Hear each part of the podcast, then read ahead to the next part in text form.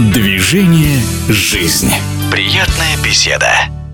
Сборная России по футболу неудачно стартовала на чемпионате Европы, проиграв в Бельгии со счетом 0-3. Своим мнением об этом матче в интервью радиодвижения поделился большой поклонник футбола, известный телеведущий, актер театра и кино Андрей Ургант.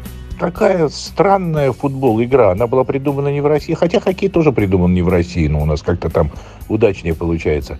Ничего, я переживаю за ребят, и среди них есть очень талантливые люди. Что-то, чего-то не хватает, что-то надо угадать, что пока не угадано. Это была первая игра, она всегда нервная, а потом спорт – это лотерея, тем более в игровом виде. Да даже не в игровом, даже в единоборстве. Бокс – это что, не лотерея? Ну, конечно, лотерея. Но во всяком случае, это была честная игра, я получил удовольствие и надеюсь, что наши будут побеждать. Всегда болею за Россию.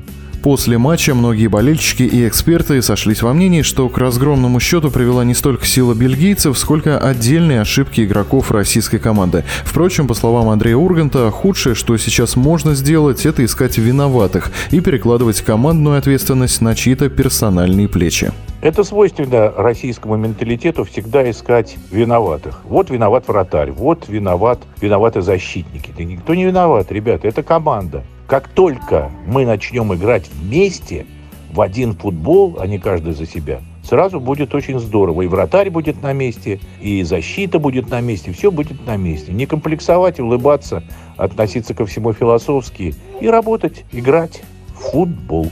Напомню, своим мнением о первой игре сборной России на чемпионате Европы по футболу поделился опытный болельщик, телеведущий, известный актер театра и кино Андрей Ургант.